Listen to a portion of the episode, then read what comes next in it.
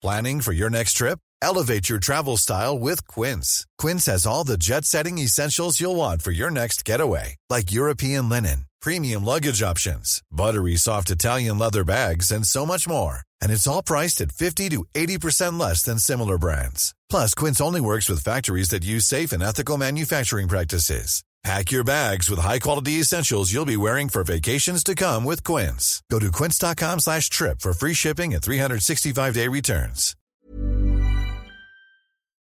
de fer continue entre les organisations syndicales et la direction des groupes pétroliers. La grève touche encore 5 raffineries sur 8 en France, mais vous verrez que par endroits, le mouvement s'essouffle. La grève qui s'étend désormais à d'autres secteurs et qui pourrait se généraliser mardi prochain. Après la décision du gouvernement de réquisitionner des salariés de l'industrie pétrolière, les principaux, syndicats appellent à une grève interprofessionnelle. Pas de nouveau procès pour Omar Radad. La justice a rejeté ce jeudi la deuxième requête en révision de l'ex-jardinier, 28 ans après sa condamnation pour le meurtre de Ghislaine Marshall. Et enfin, l'Union européenne met en garde contre une attaque nucléaire de Vladimir Poutine. Ce jeudi, le chef de la diplomatie européenne s'est exprimé sur le sujet. Selon lui, cette menace est bien réelle, mais entraînera une réponse militaire de la part des Occidentaux.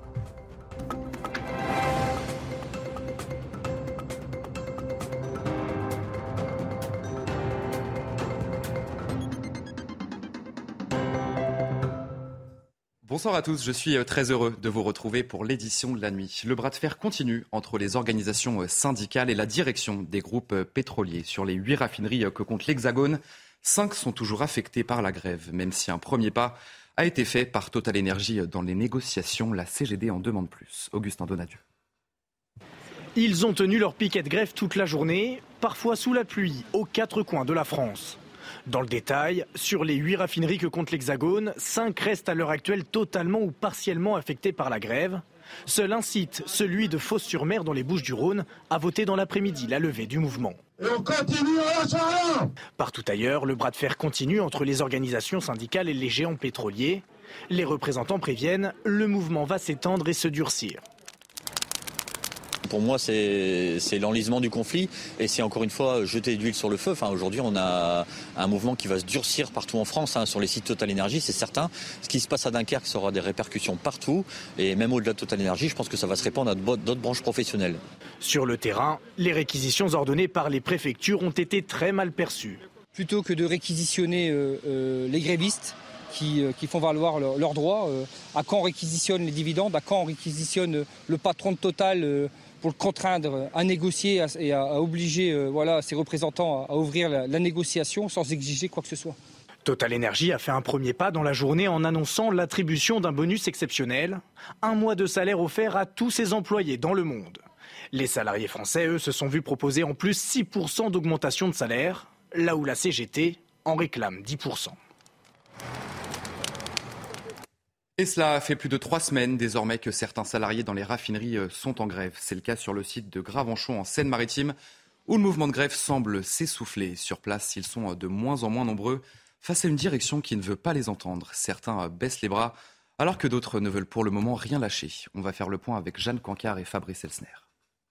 Au 24e jour de grève, ici sur le site de Gravenchon, les salariés sont moins nombreux à participer au mouvement. Certains baissent les bras face à une direction qui n'entend pas leurs revendications, tandis que d'autres sont hésitants après la levée de la grève sur le site ESSO de Fos-sur-Mer. Mais malgré tout, le mouvement se poursuit. Ici, une détermination qui persiste chez certains sur fond de colère face aux réquisitions ordonnées par le gouvernement. Ces réquisitions qui permettent un service minimum, par exemple, salariés grévistes qui ont été réquisitionnés ce matin eh ont permis l'ouverture des vannes pour acheminer ainsi le carburant, soit via les camions citernes que nous avons vus, soit via les tuyaux souterrains qui relient ce site au site, au dépôt de Gennevilliers en Ile-de-France. Concernant la phrase d'Emmanuel Macron de ce mercredi soir sur un possible retour à la normale dès la semaine prochaine, eh bien ici, les salariés de cette raffinerie n'y croient pas pour le moment. Les euh, réactions politiques se multiplient face à cette crise, à droite comme à gauche. Et selon euh, certains élus, les réquisitions imposées par le gouvernement ne sont pas adaptées pour résoudre ce conflit social. Écoutez. Ne finit jamais un conflit social par des réquisitions. C'est pas possible. Donc il y a la nécessité effectivement de faire preuve de fermeté et d'autorité. Ça c'est nécessaire parce qu'il y a la vie de millions de Français qui est en jeu, la vie quotidienne de millions euh, de foyers qui est en jeu. Euh, mais il y a également un conflit social et on ne peut pas toujours être euh, sabre clair et être sur des mesures d'autorité, voire même d'autoritarisme, même s'il faut de l'autorité lorsqu'on gouverne le pays. C'était prévisible qu'il y a un blocage à Total parce que Total ne veut pas redistribuer les bénéfices, ne veut pas redistribuer les dividendes et les salariés, c'est leur seule manière de se faire entendre, la grève.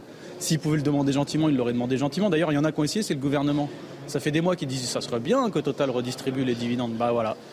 Les grévistes, ils ont obtenu en deux semaines ce que le gouvernement n'a pas obtenu en plusieurs mois. Donc euh, forcément, je suis du côté des grévistes. Je vous le disais dans les titres, la grève qui s'étend désormais à d'autres secteurs. Les agents des centrales nucléaires réclament eux aussi des augmentations de salaire. Les réacteurs dans plusieurs centrales sont même à l'arrêt et ce mouvement pourrait s'amplifier dans les prochains jours. Augustin Donadieu, Solène Boulan. Dans cette centrale nucléaire, un réacteur est à l'arrêt. Dans celle-ci, ce sont deux autres unités qui ne produisent plus d'électricité. Au total, en France, cinq sites nucléaires sont impactés par la grève de ces agents et huit réacteurs sont arrêtés. Cette grève, c'est par rapport euh, au salaire. On n'a pas la compensation de l'inflation. Concrètement, sur le terrain, les agents réduisent les capacités de production des réacteurs ou bloquent tout simplement les travaux de maintenance, aussi appelés arrêts de tranche. Ils ont choisi de reprendre en main leurs arrêts de tranche et de les bloquer, d'arrêter les, activités qui s'y réalisent. Quand ils le peuvent, ils baissent euh, ce qu'on appelle la charge, c'est-à-dire qu'ils baissent la, la quantité de production. Selon l'entreprise, ces actions pourraient avoir un impact sur la puissance électrique sur le réseau. Mais pour notre consultant, le risque d'embrasement social est bien réel. On entre dans un processus qui est une espèce d'escalade syndicale et que ce qui se passe dans le domaine du pétrole eh va se passer dans le domaine de l'électricité et peut-être touchera peut-être bah, la SNCF ou la RATP. C'est-à-dire, c'est ce qu'on appelle un phénomène de tâche d'huile. Depuis ce jeudi 6 heures, ce sont les salariés de la centrale de Gravelines qui ont rejoint le mouvement. Un mouvement de grève qui pourrait encore s'élargir. Les principaux syndicats appellent à une grève interprofessionnelle mardi prochain. Après la décision du gouvernement de réquisitionner des salariés de l'industrie pétrolière. Les professionnels sont appelés à se mobiliser pour l'augmentation des salaires et la défense du droit de grève. Écoutez la secrétaire confédérale de la CGT. Les organisations syndicales et les organisations de jeunesse signataires décident d'appeler ensemble les travailleurs et les travailleuses et la jeunesse à la mobilisation, y compris par la grève, le mardi 18 octobre pour l'augmentation des salaires, des pensions et minima sociaux et l'amélioration des conditions de vie et d'études. Et face à cet appel euh, d'une grève interministérielle, nous sommes allés vous poser la question dans les rues de Paris. Et vous êtes beaucoup à dire que ce n'est pas le bon moment. Écoutez euh, ces quelques témoignages recueillis au micro de Vincent Burga. Je trouve tout à fait normal de faire la grève. Quand les, conditions ne sont pas réunies, il faut, bien se faire, euh, se faire entendre. Là, c'est ça la solution. J'ai passé toute ma vie à travailler et de plus en plus, je vois que les nouvelles générations travaillent de moins en moins. Ils ont peut-être moins de besoins que nous. Euh, moi, j'en connais beaucoup qui partent en bicyclette, qui dorment euh, dehors pour leurs vacances. Ah, moi, ce que je crains, c'est plutôt que au moment des fêtes de Noël, quand les gens vont vouloir partir euh, dans les familles, etc., je pense que c'est là que ça va bloquer. Je sais pas si c'est vraiment la solution, les grèves, en vrai. Parce que, bah ouais, ceux qui payent, c'est nous, quoi. C'est ceux d'en bas. Ceux d'au-dessus, ils sont pas, ils ont déjà un jet, donc euh, ils s'en foutent de pas d'avoir leur vol annulé en vrai. Vous les avez donc entendus, euh, ils ne veulent pas euh, de cette grève interprofessionnelle, bien sûr.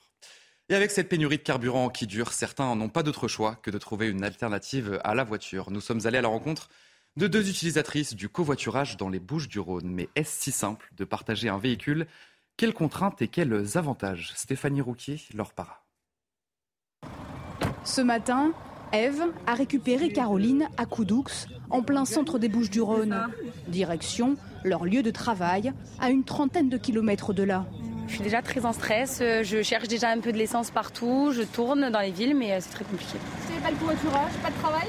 Ah, honnêtement, je pense que ouais, je viendrai en vélo, sauf que j'habite pas à côté, donc c'est, c'est pas évident quoi. Euh, comment faire, je sais pas. Si Caroline a son plein d'essence, elle peut m'emmener, vice versa. Comme Eve et Caroline, de nombreux Français se tournent ces jours-ci vers le covoiturage. Les applications spécialisées dans les trajets domicile-travail enregistrent de fortes hausses d'inscriptions depuis le week-end dernier. Depuis qu'il y a la pénurie, c'est impressionnant. On pourrait remplir la voiture euh, deux fois. Un système D qui a tout de même ses limites. Si la crise dans les stations-service perdure, les conducteurs seront de moins en moins nombreux à pouvoir proposer leurs services.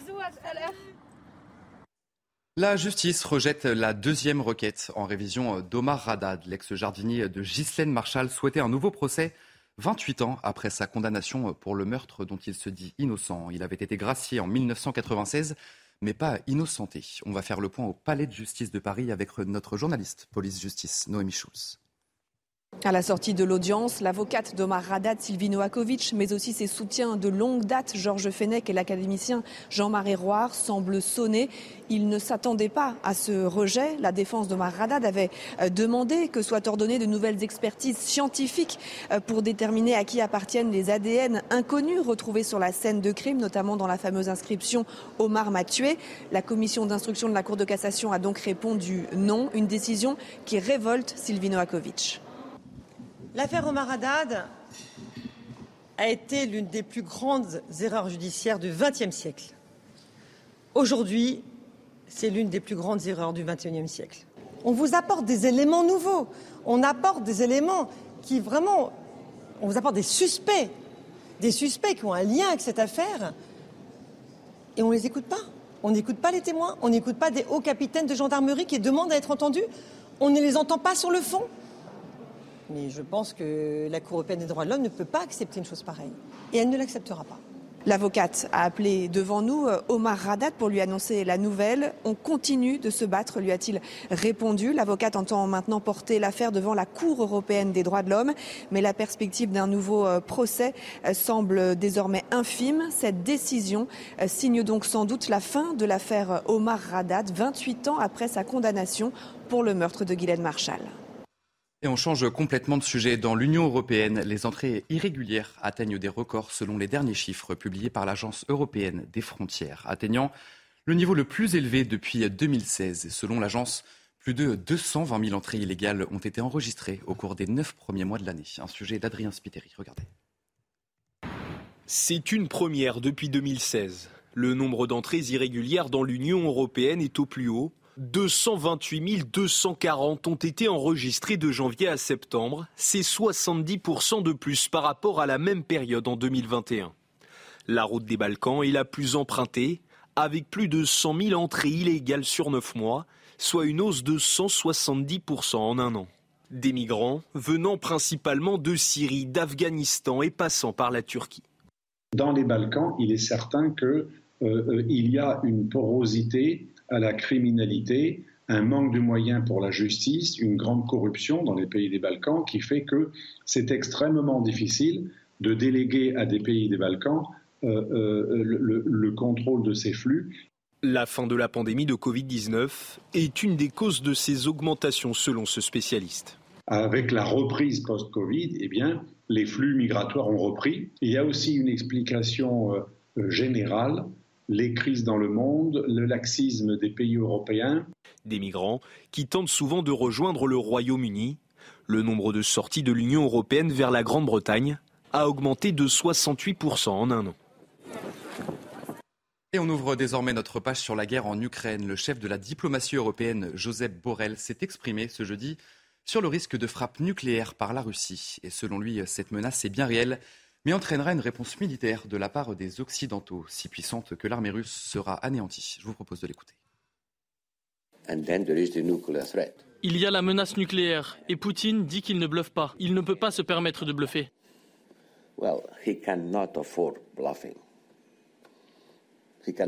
Il doit être clair que les gens qui soutiennent l'Ukraine, l'Union européenne et les États membres, ainsi que les États-Unis et l'OTAN, ne bluffent pas non plus.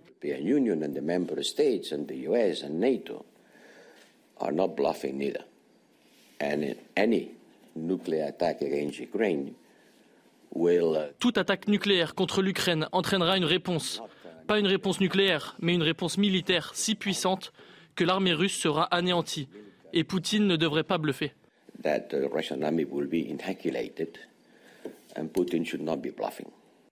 Et devant les parlementaires du Conseil de l'Europe, Volodymyr Zelensky a appelé à juger, je cite, chaque agresseur est bouché. Le président ukrainien a réitéré son souhait d'un tribunal international contre Moscou. Et selon lui, la Russie mène une guerre terroriste contre l'Ukraine depuis plus de 200 jours maintenant. Je vous propose de l'écouter. Ces derniers jours, l'Ukraine se réveille chaque jour avec deux questions. Quelle ville a été la cible cette nuit de la terreur imposée par la Russie et où nos forces ont-elles pu repousser les terroristes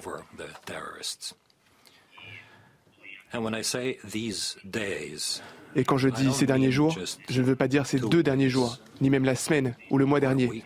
La Russie mène une guerre terroriste contre l'Ukraine depuis 232 jours.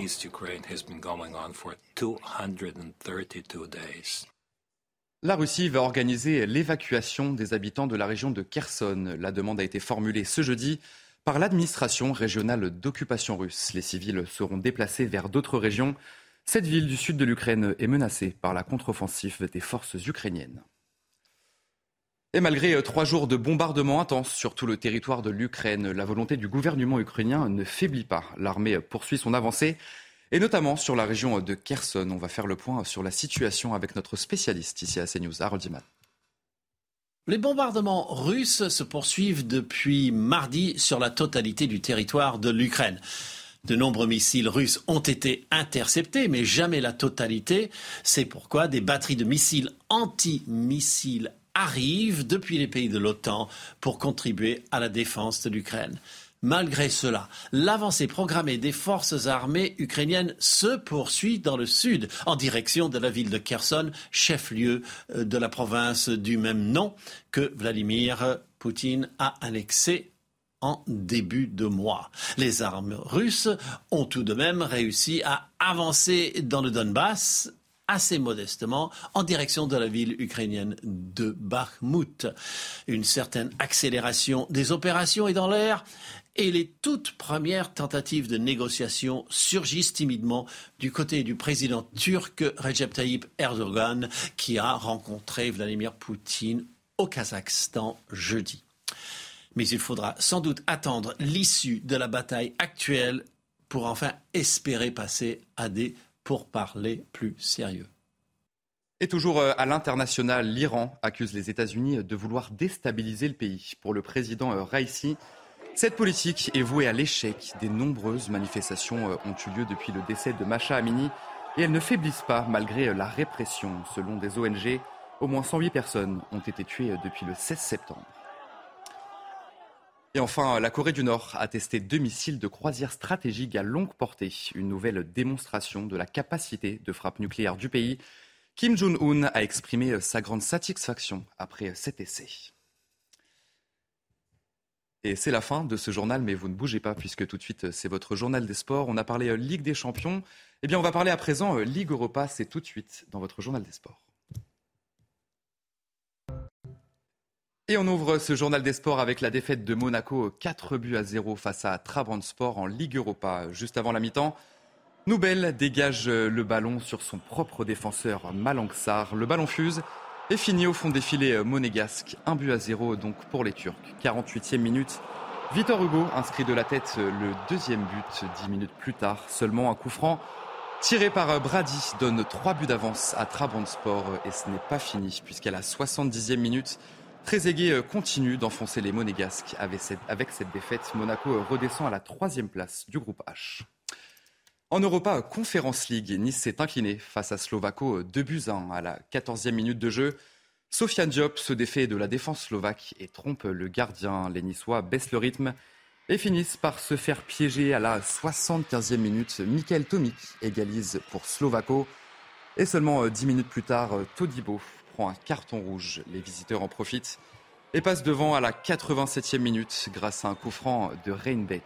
Nice conserve sa deuxième place au classement mais reste à portée tir de Cologne, troisième du classement. Et en handball, cette fois-ci, la Lettonie n'a pas existé face à l'équipe de France et s'incline 35 à 18 dans ce premier match de qualification à l'Euro. Les Bleus ne laissent pas respirer les Lettons à l'image de ce but inscrit par Ludovic Fabregas.